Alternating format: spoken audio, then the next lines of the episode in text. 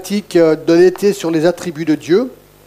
Et l'Esther, c'est un livre assez sympa parce qu'il met en valeur un attribut en particulier, l'attribut de la providence de Dieu, qui est, si on veut définir ça de manière simple, l'activité de Dieu, l'activité de Dieu dans le monde.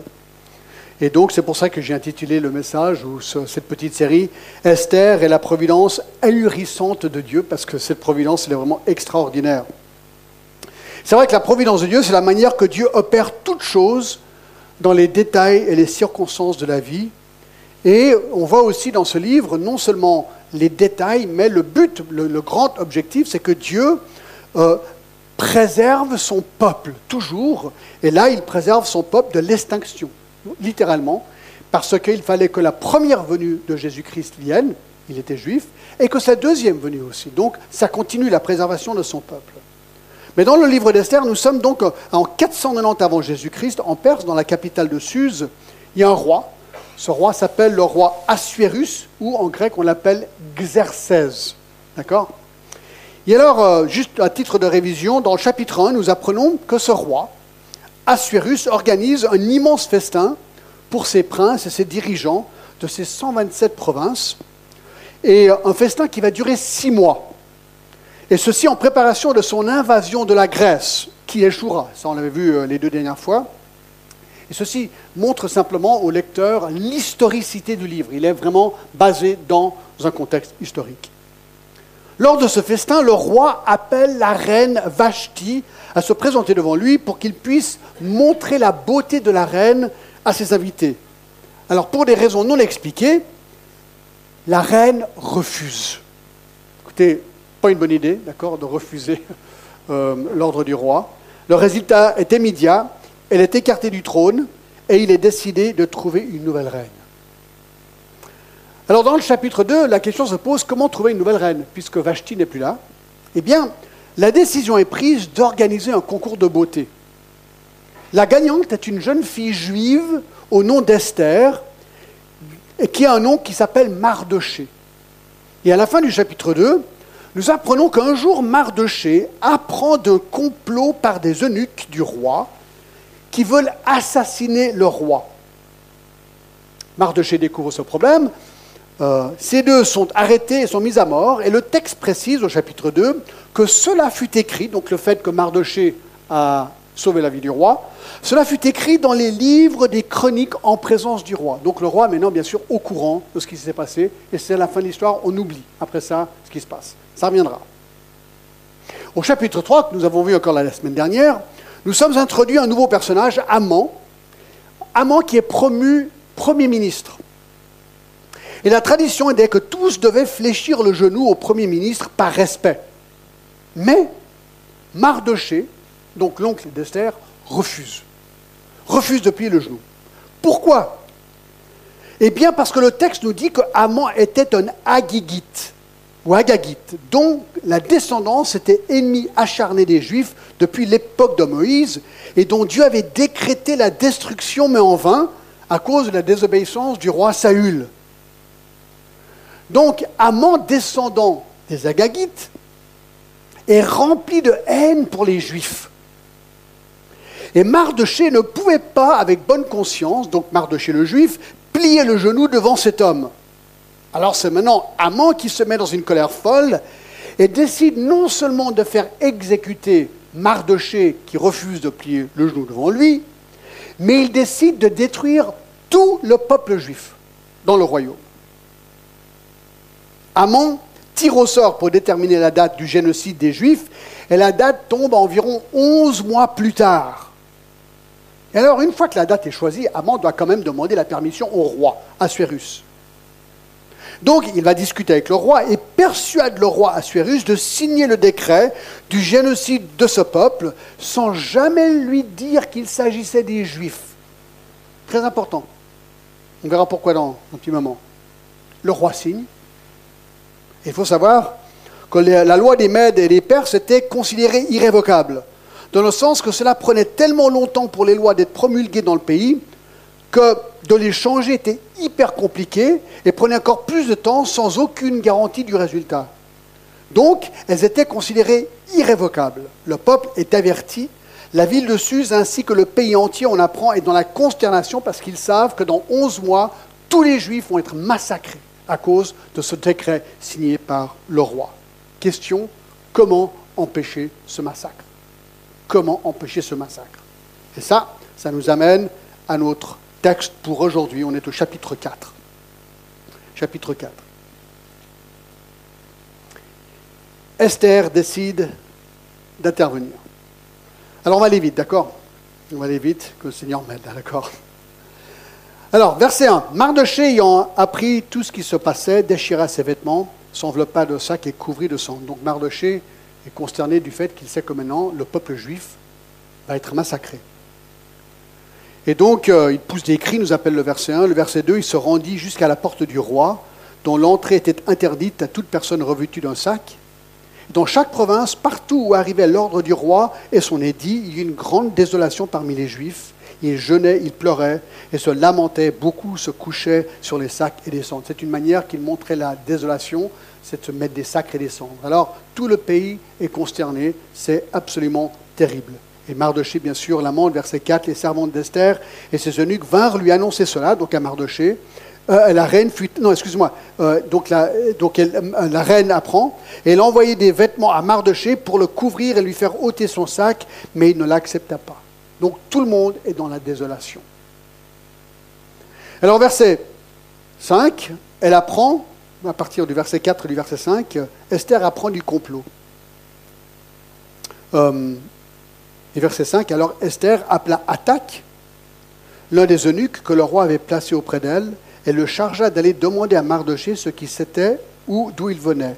Attaque se rendit vers Mardoché sur la place de la ville, devant la porte du roi, et Mardoché lui raconta tout ce qui lui était arrivé et lui indiqua la somme d'argent qu'Aman avait promis de livrer au trésor du roi en retour du massacre des Juifs.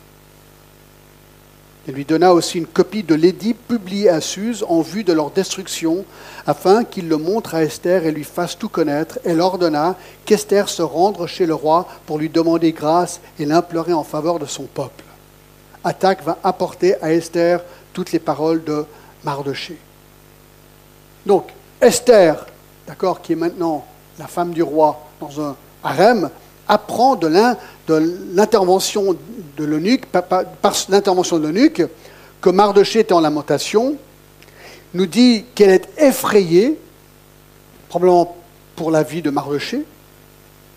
Esther envoie vers Mardoché un autre eunuque pour éclaircir le problème. Il y va. Mardoché raconte tout, c'est ce qu'on vient de lire, n'est-ce pas? Et elle lui indique que même Amon avait offert une grande somme d'argent pour être absolument sûr que ce décret du génocide des Juifs soit fait. Et, euh, le verset 8 nous donne l'ordre quand même incroyable.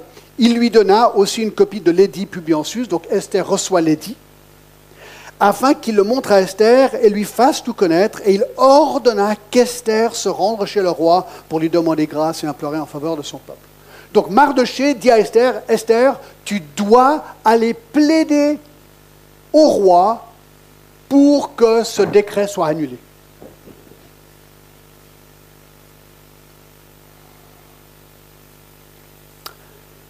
Alors bien sûr, quelle est la réaction d'Esther? Verset 10, elle a peur. Esther chargea d'attaque d'aller dire à Mardoché, tous les serviteurs du roi et le peuple des provinces du roi savent qu'il existe une loi portant peine de mort contre quiconque, homme ou femme, entre chez le roi dans la cour intérieure sans avoir été appelé, celui-là seul à la vie sauve, à qui le roi retend le sceptre d'or. Et moi, je n'ai point été appelé auprès du roi depuis trente jours. Alors, les monarques perses, comme la plupart des rois du temps, étaient protégés des visites non voulues, sinon tout le monde viendrait sans arrêt. Et donc, Esther rappelle à Mardoché qu'elle ne pouvait pas, même en tant que reine, tout simplement frapper à la porte ou juste rentrer pour aller voir son mari. Elle n'a pas le droit. Vous dites c'est un peu étrange, non? C'était la loi, d'accord? Et en plus, c'était un acte de peine de mort. Donc si elle rentrait chez le roi sans avoir été appelée, il pouvait la mettre à mort, tac comme ça. Alors il fallait simplement penser à Vashti, d'accord? Euh, Si, tu n'obéis pas au roi, ça peut avoir des conséquences drastiques. Et alors il avait un sceptre d'or, et alors quand quelqu'un rentrait, tac, c'est bon, tac, c'est pas bon, tu pars. C'est comme ça que ça marchait. Alors elle dit, écoute, euh, Mardoché, c'est pas si simple d'aller voir le roi. Euh, moi, ma, vie est en danger. Si j'y vais sans qu'il m'appelle, ben moi, c'est peut-être la fin de ma vie, quoi. Alors on se met un petit peu dans la position de Esther, c'est pas évident. Alors lorsque les paroles d'Esther eurent été rapportées à Mardoché, verset 12, Mardoché fit répondre à Esther, ne alors ça c'est intéressant, c'est vraiment les paroles incroyables, ne t'imagine pas que tu échapperas seul d'entre tous les Juifs parce que tu es dans la maison du roi, car si tu te sais, si tu te tais maintenant, le secours et la délivrance surgiront d'autre part pour les Juifs, et toi et la maison de ton père vous périrez. Et qui sait, ce n'est pour un temps comme celui-ci que tu es parvenu à la royauté. Alors il dit, écoute Esther, je comprends ta situation, elle est délicate. Ça c'est sûr et certain. Mais, et ça c'est très bonne logique, ne pense pas que tu échapperas à la mort. Parce que, ou bien, si le décret continue et le massacre et le génocide a lieu, ils vont découvrir que tu es juive et tu mourras en tant que juif. Juive. Mais, si tu vas voir le roi et tu meurs parce que tu n'as pas été appelé, ben, de toute façon, tu es morte. Donc, quel est ton choix Mort ou mort? Alors, choisis la manière que tu veux mourir quelque part. C'est un peu ça. Ou bien, dans la grâce de Dieu, il va trouver une autre solution.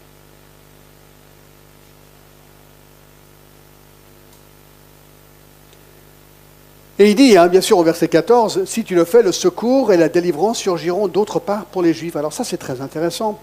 Euh, parce qu'il est, Mardoché sait que Dieu va sauver les Juifs, point à la ligne. Comment est-ce qu'il le sait? Parce qu'il connaissait Genèse 12.3. Dans Genèse 12.3, la promesse faite à Abraham, il a dit ceci.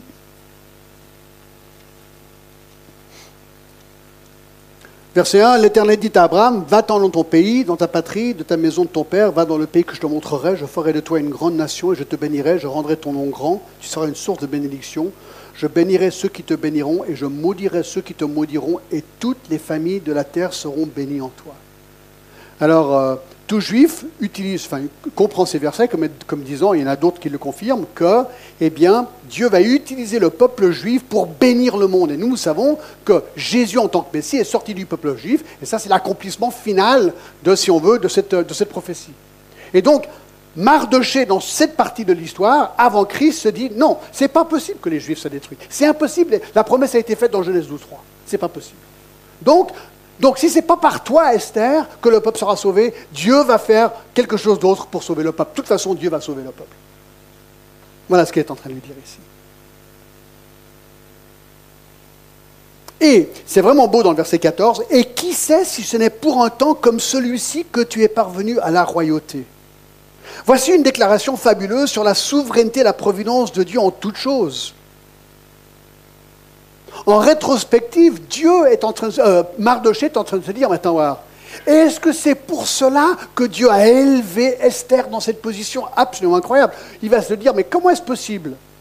Moi, en tant que son oncle, j'hérite quelque part cette fille parce que ses parents sont morts. Elle est super belle, ok. Hein, on peut dire, c'est super d'être belle. Alors, dans son cas, ça a été bénéfique, mais ça, on en a parlé la dernière fois. La beauté n'est pas tout, mais dans son cas, ça a été utilisé. Elle devient d'un jour à l'autre reine. On se dit, mais, mais pourquoi? Ah, peut-être là, il se dit, ah, Dieu avait un plan du tout début. Il savait exactement ce qu'il faisait ici.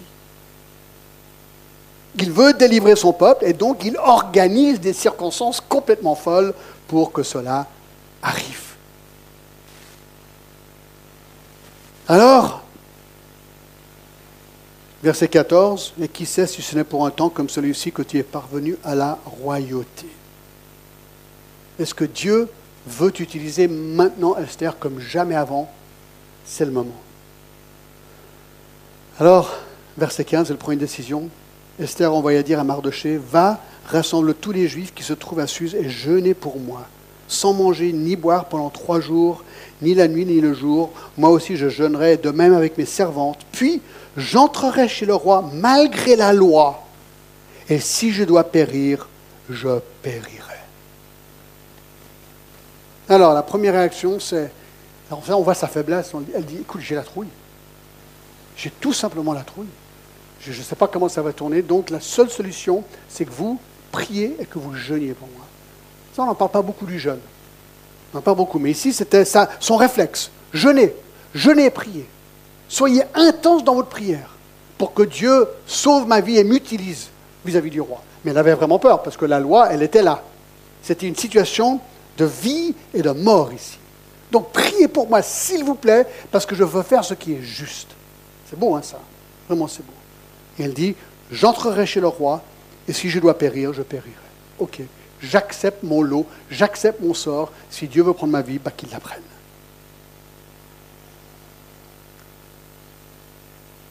Mardoché s'en alla et fit tout ce qu'Esther lui avait ordonné. Donc ça, ça arrive au chapitre 5, maintenant, le premier banquet d'Esther. Alors on voit tout de suite le courage d'Esther qui, euh, d'Esther, pas le dessert, hein, d'Esther. Elle va à un banquet, je pensais au dessert. Non, non, non, d'Esther, d'accord. Verset 1 du chapitre 5, le troisième jour, Esther mit ses vêtements royaux et se présenta dans la cour intérieure de la maison du roi, devant la maison du roi. Le roi était assis sur son trône royal dans la maison royale, en face de l'entrée de la maison. Alors c'est intéressant, le troisième jour, pourquoi? Ben, Je pense qu'elle avait peur, et puis ça donnait le temps au peuple de prier et de jeûner.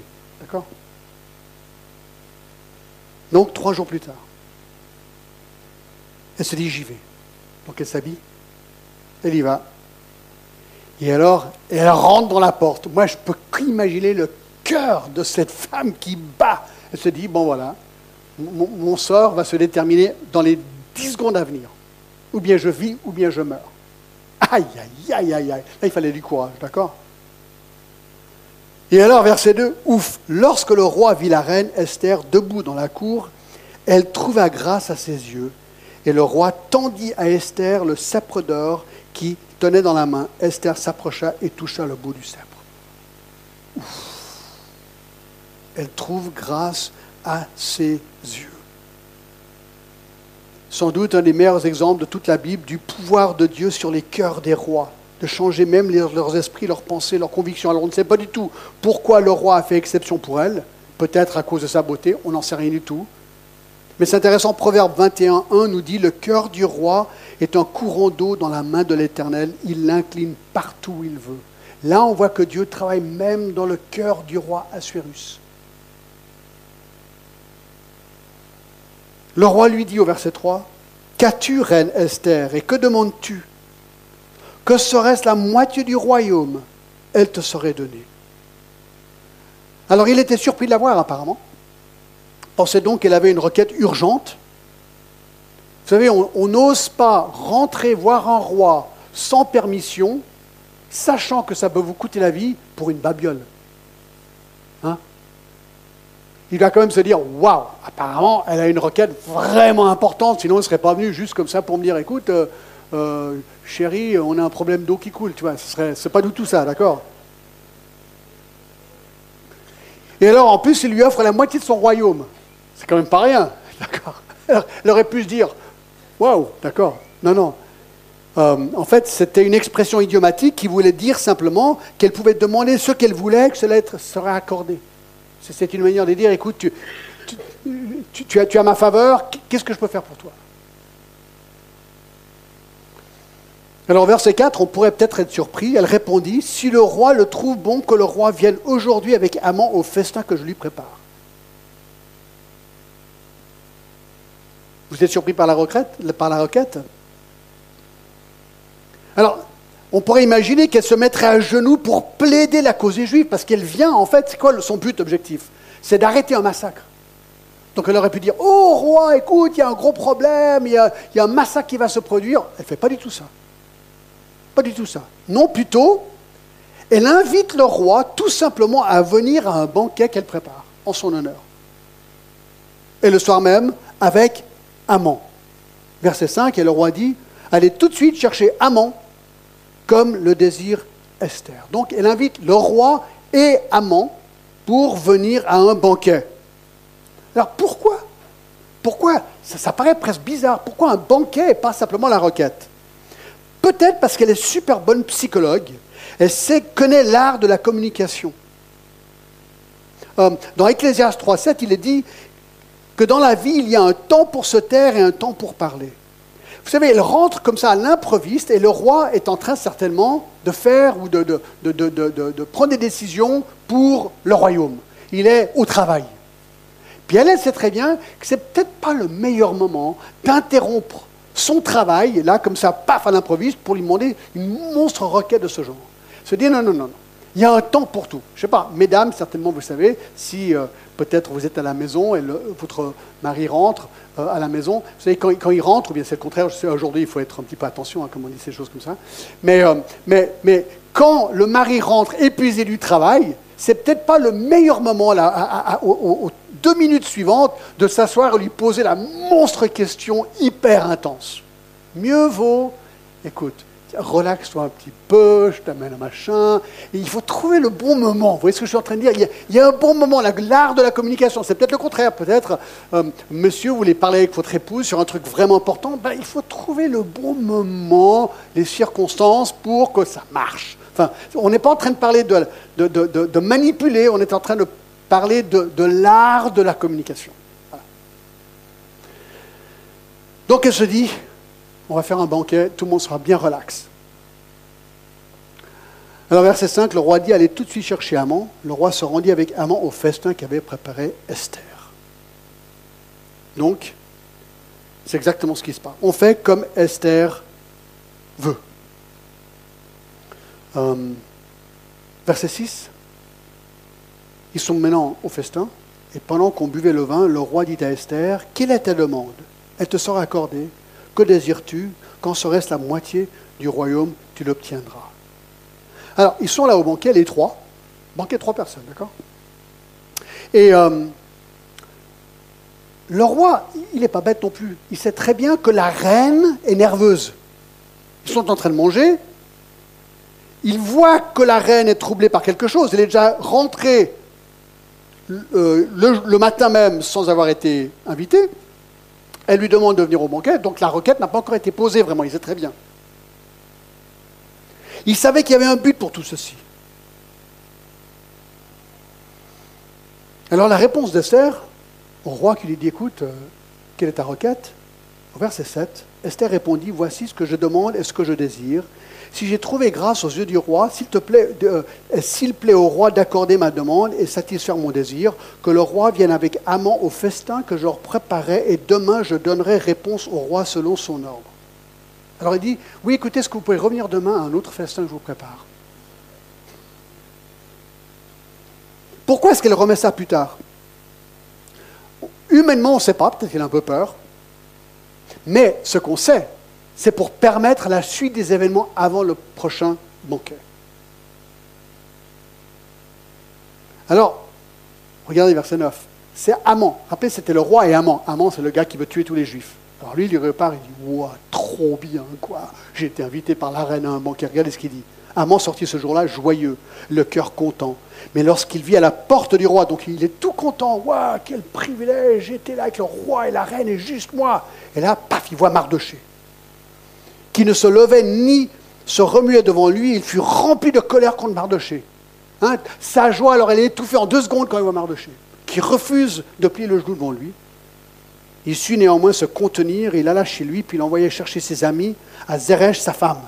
Amon leur parla de la magnificence de ses richesses, du nombre de ses fils et de tout ce qu'avait fait le roi pour l'élever en dignité, du rang qu'il lui avait donné au-dessus des chefs et des serviteurs du roi. Et il ajoutait, je suis même le seul que la reine Esther ait admis avec le roi au festin qu'elle avait fait, et je suis encore invité pour demain chez elle avec le roi. Waouh Alors là, il se vante. Waouh Regardez, j'étais élevé, incroyable incroyable. Il se vante. au verset 13, il est quand même irrité par ce Mardoché. Mais tout cela n'est aucun prix pour moi aussi longtemps que je verrai Mardoché le juif assis à la porte du roi. Alors Zeresh, sa femme, et tous ses amis lui dirent qu'on prépare un bois haut de 50 coudées, et demain matin, demande au roi qu'on y pende Mardoché, puis tu iras joyer au festin avec le roi, c'est avis plus amant, et il fit préparer le bois. Alors, euh, tous ses amis et son épouse lui disent, ben, écoute, tue-le ce gars, tu le tues, ça va te débarrasser de tous tes problèmes. Alors il dit ok. Alors il fait monter, euh, monter ce, Comment on appelle ça? Le, Oui, la potence.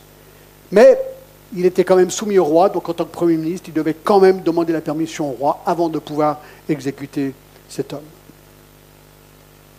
Donc, la potence est construite. Et là, on arrive au chapitre 6. Chapitre 6. Alors ça, c'est là maintenant on voit dans ces détails la, la providence de Dieu dans les détails de la vie. Cette nuit-là, elle a invité, n'est-ce pas, Esther, le roi et Amon, de revenir le lendemain. Donc c'est la nuit même, le roi ne put pas dormir. Alors quand vous êtes frustré, vous ne pouvez pas dormir, peut-être que Dieu a un plan, parce qu'ici, il y a un plan. Et il se fit apporter les livres des annales, les chroniques, et on lui lut devant le roi. Alors il s'est dit, bon, la, meilleure manière de m'endormir, c'est de, de, faire amener les livres les plus non intéressants que je peux imaginer avoir. Et donc, il fait apporter les livres des annales, des chroniques, tous les trucs qui se passent. Et alors, on commence à lui lire. Alors, c'est intéressant. Amon, lui, dort tranquille. Il est tout content, lui. Le roi, il n'est pas tranquille du tout. Et alors, euh, parmi tous les livres qu'il aurait pu choisir, il tombe sur le livre qui va changer l'histoire du peuple juif. Au verset 2, et l'on trouve à écrit, donc c'est intéressant que dans ce livre, je pense que c'est un gros livre, peut-être en rouleau, on tombe sur ce qui est noté ici, verset 2, et on trouve à écrit ce que Mardoché avait révélé au sujet de Bictan et de Teresh, les deux eunuques du roi, gardes du seuil, qui avaient voulu porter la main sur le roi Assyrus. Donc là, il est à moitié endormi, lisez-moi, il lit, et tout d'un coup, il entend de ce complot qui avait été orchestré contre lui par ces deux eunuques. Et le roi dit, verset 3, tout d'un coup il se réveille, il se dit Attends, ah ouais, je me rappelle de ce complot parce qu'il en avait eu connaissance, bien sûr. Quelle marque de distinction et d'honneur Mardoché a-t-il reçu pour cela? Donc, dans, dans, le livre, il a été noté Mardoché a découvert le complot par ces deux eunuques, l'a révélé, les deux eunuques ont été tués. Vous vous rappelez, ils ont été euh, la peine de mort pour ça. Et alors, le nom de Mardoché est écrit, et le roi dit, maintenant, voir, parce qu'ils avaient toujours l'habitude d'honorer ceux qui, étaient, qui avaient aidé le roi. Alors il dit, mais quelle marque de distinction et d'honneur est-ce qu'on a donné à cet homme? Il n'a rien reçu, répondirent ceux qui servaient le roi. Rien.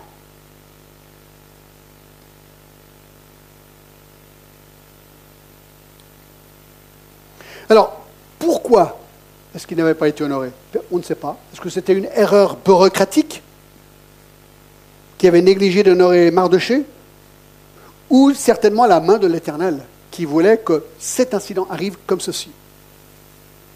Alors, le roi vient d'apprendre que Mardoché avait sauvé sa vie et qu'il n'avait pas été honoré. Et juste à cet instant, c'est la providence de Dieu ici dans les détails, arrive Amon. Arrive Amon. Verset 4. Alors le roi dit, qui est dans la cour? Amon était venu dans la cour extérieure de la maison du roi pour demander au roi de faire pendre Mardoché au bois qu'il avait préparé pour lui. Fou.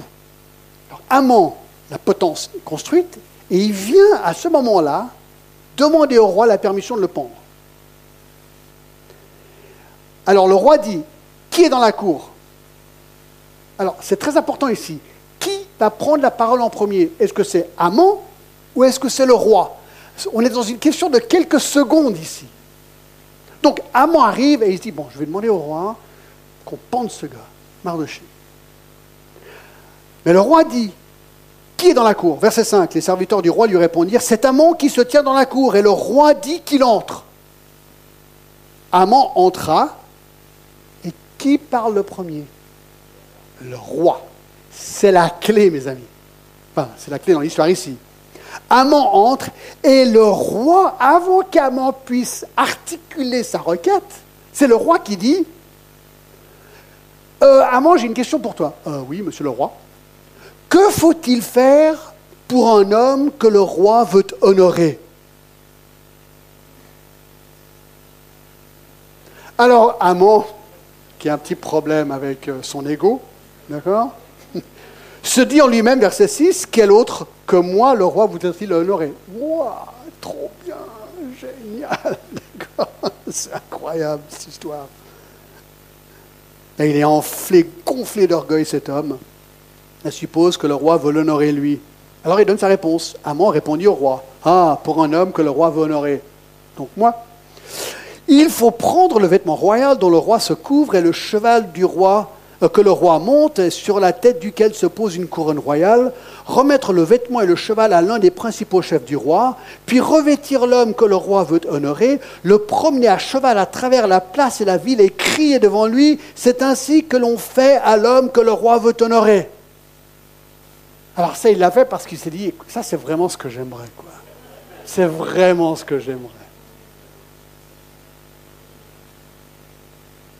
Waouh Alors là, là, Amon, verset 10, le roi dit à Amon, alors là, Amon il est là, il dit, prends tout de suite le vêtement et le cheval, comme tu l'as dit, et fais ainsi pour Mardoché le juif. qui est assis à la porte du roi, ne néglige rien de tout ce que tu as mentionné.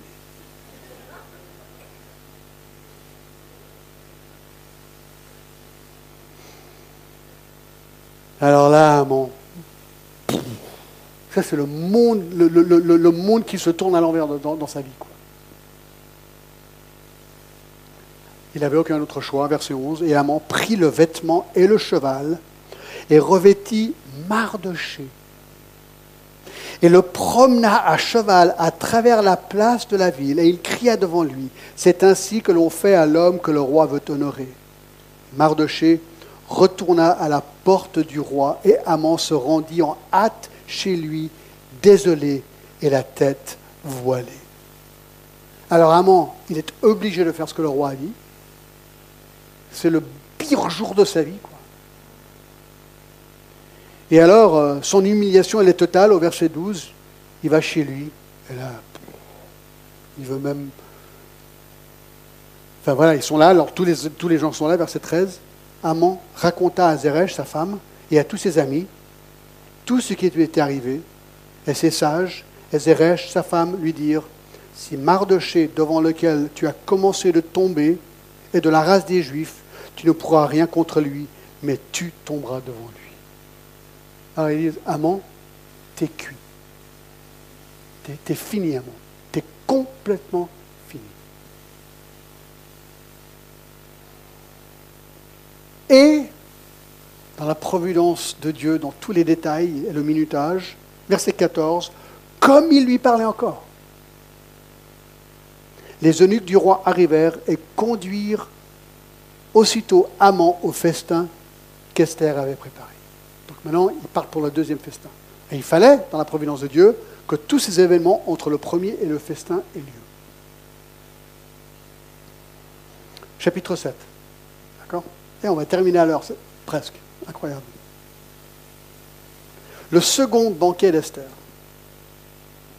Verset 1, le roi et Amant allèrent au festin chez la reine d'Esther. Donc, ils sont de nouveau trois au festin. Esther, le roi, Assuérus et Amant. Ce second jour, le roi dit encore à Esther, pendant qu'on buvait le vin, Quelle est ta demande, reine Esther? Elle te sera accordée. Que désires-tu? Quand ce serait la moitié du royaume que tu obtiendras. C'est la troisième fois qu'il dit ça. Il veut vraiment savoir. Écoute, il y, a un truc qui, qui t'agace. Il y a un truc là. J'aimerais savoir ce que c'est. Que se passe-t-il? Que se passe-t-il? Donc le roi demande à la reine d'exprimer sa requête.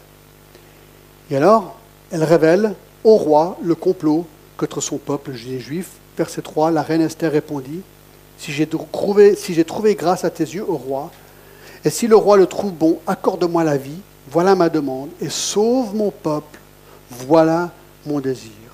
Car nous sommes vendus, moi et mon peuple, pour être détruits, égorgés, massacrés.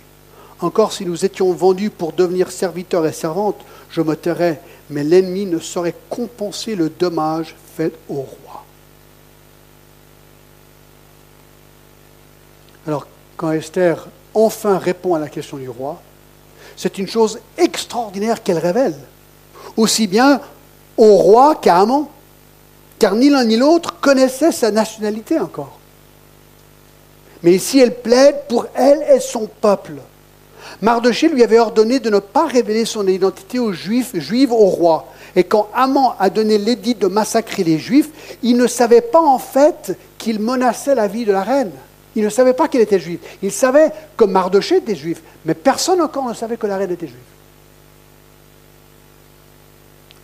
Alors le roi Assuérus, verset 5, prit la parole et dit à la reine Esther, Qui est-il Et où est-il celui qui se propose d'agir ainsi? Il est complètement étonné de ce qu'il entend. Il n'arrive pas à imaginer qu'une telle chose se passerait dans son royaume. Alors ça montre quand même la distance du roi de la réalité des affaires quotidiennes parfois. Ça montre aussi la petite valeur qu'on mettait sur une vie humaine. Parce qu'il avait lui-même, vous rappelez, signé l'ordre du massacre, et maintenant il avait complètement oublié ce qu'il avait signé. Et pourtant, c'est quand même pas rien de signer l'ordre de massacre d'un peuple entier dans ton royaume.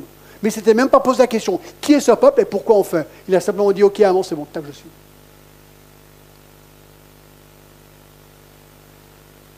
Alors la chose qui le fâche maintenant est le fait que la reine est menacée. Elle dit mon peuple, moi et mon peuple. Quelqu'un a, osé menacer la reine. Est-ce possible? Alors moi je me demande si, si Amon, il se rend compte de ce qui se passe ici.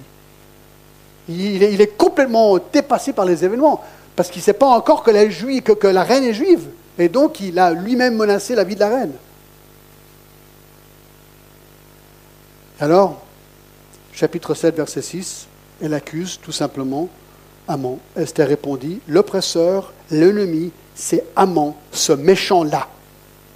Ils sont trois. Ils sont trois. Ce méchant-là, lui, tac. Mettez-vous la place d'Amon. Amon fut saisi de terreur en présence du roi de la reine.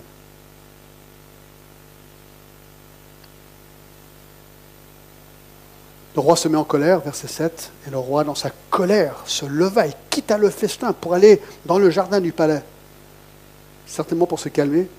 Amon resta pour demander grâce de la vie à la reine Esther, car il voyait bien que sa perte était arrêtée dans l'esprit du roi. Donc il savait très bien quand le roi s'est levé de la table pour sortir, c'était fini pour lui. Il savait que le roi avait déjà décidé que lui, c'est lui qui mourrait. Alors la seule option, puisqu'il n'y a que la reine qui reste, c'est d'aller plaider à la reine pour sa vie.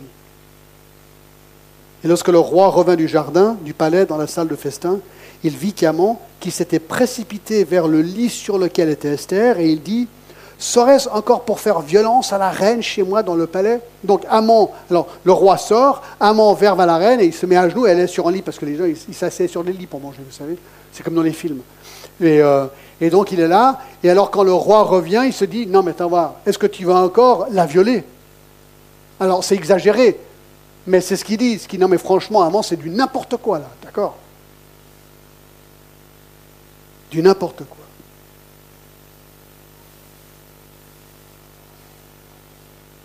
Et alors il est en train de plaider pour sa vie, Amant. Et dès que cette parole fut sortie de la bouche du roi, on voit là le visage d'Amant. Donc lorsqu'il a dit, est-ce que tu vas encore violer la reine? Voilà, ben c'était la fin, il savait très bien.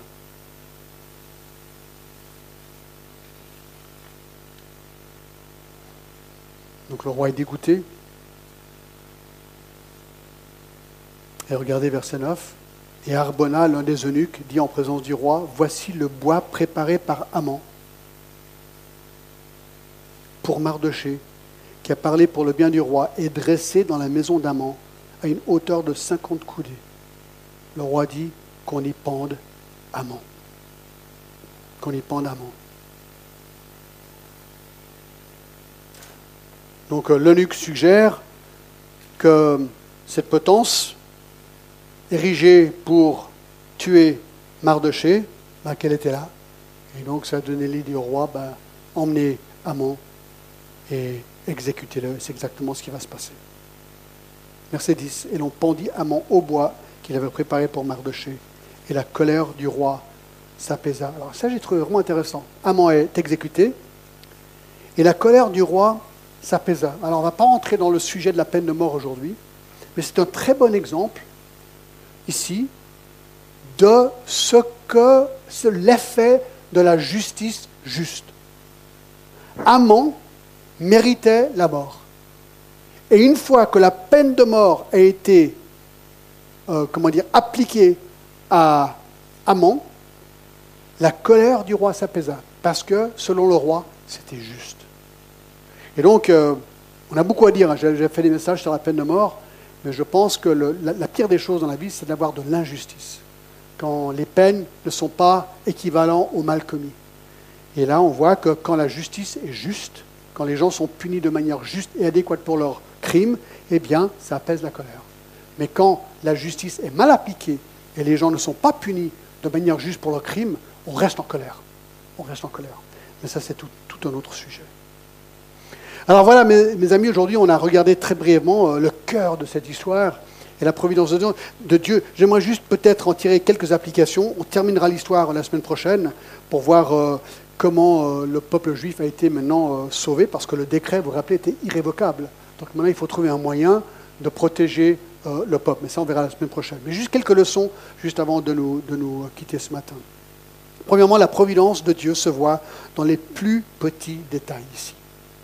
Le fait que la reine Vashti a été écartée du trône et que c'est Esther, une juive, qui gagne le concours de beauté, montre que Dieu utilise tout et n'importe quoi pour sa gloire.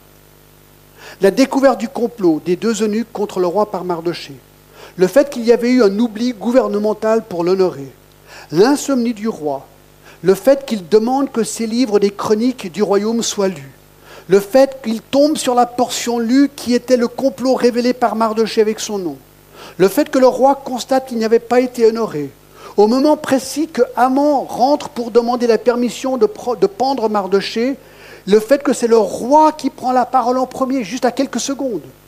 Et le fait qu'Esther avait peur de faire sa requête lors du premier banquet, mais au deuxième banquet, bref, toutes ces choses font qu'on voit la providence de Dieu dans les affaires humaines, dans les plus petits détails. Et ça, ça devrait nous éblouir. Nous éblouir.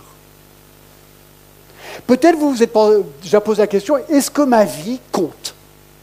Est-ce que ma vie, finalement, c'est du hasard? Qu'est-ce que je fais là, finalement? Vous dites, oui, mais John, c'est facile dans Esther, parce que la providence de Dieu est positive pour Esther et le peuple juif. Alors, positive, oui. N'oublions pas que Esther a perdu ses parents. N'oublions pas qu'elle avait été, elle aussi, elle vivait dans un pays qui, n'était pas le, sien, parce qu'elle avait été déportée par Nebuchadnezzar et les autres. Donc, tout n'était pas rose pour sa vie. Mais Dieu a pris toutes ces circonstances pour un plus grand bien. C'est ça qui est incroyable ici. Vous dites, oui, mais John, pour moi, tout semble négatif dans ma vie. Regarde tous les problèmes de ma vie. Où est Dieu? Ben, Si vous pensez ça, vous n'êtes pas différent que Joseph. Parce que Joseph aussi a certainement pensé cela. D'avoir tout d'un coup, euh, mes frères me vendent. Je deviens esclave en Égypte. Ensuite, on m'accuse de viol. On me met en prison pendant des années. Et ensuite, les chansons du roi, ben, il rate son coup et je reste encore en prison. Non, mais le gars, il se dit, mais, mais est-ce que Dieu existe? Il a toujours loué et cru en Dieu. Et c'est qu'à la fin de sa vie qu'il a réalisé que Dieu était en train d'opérer un plan incroyable. Alors le privilège pour Joseph et pour Esther, c'est qu'eux, ils ont vu, ils ont compris le plan de Dieu. Tout le monde ne comprend pas le, plan de Dieu. Peut-être ce sera après notre mort. Dieu, dans, dans sa majesté, accomplit son plan dans chacune de nos vies. Le problème, c'est que je ne sais pas aujourd'hui peut-être comment. Et on se pose tous cette question. À quoi je sers? Pourquoi est-ce que je suis là? Qu'est-ce que le Seigneur veut de moi? Comment est-ce que ma vie rentre dans la vie d'Esther? Écoutez, moi je ne peux pas répondre, mais Dieu a un plan pour toi. Dieu t'a créé, Dieu ne s'est jamais trompé dans la création. Dieu t'a créé comme tu es, dans le pays dans lequel tu as été, euh, parce qu'on est plein de pays ici, hein, d'accord? Ta nationalité, euh, ta, ta vie, tes dons, ton éducation, tout ça fait partie du plan de Dieu. Et ce qu'il veut de toi, c'est que tu prennes ce que tu as, et que tu l'utilises pour sa gloire. Et que dises, Dieu, utilise-moi avec mes, mes, points forts, avec mes points faibles, même avec mes péchés qui sont pardonnés par Jésus-Christ, et utilise-moi. Et là, je crois qu'on peut vraiment utiliser Romains 8, 28, qui dit quoi? Ben, Vous connaissez très bien Romains 8, 28, mais c'est vraiment vrai.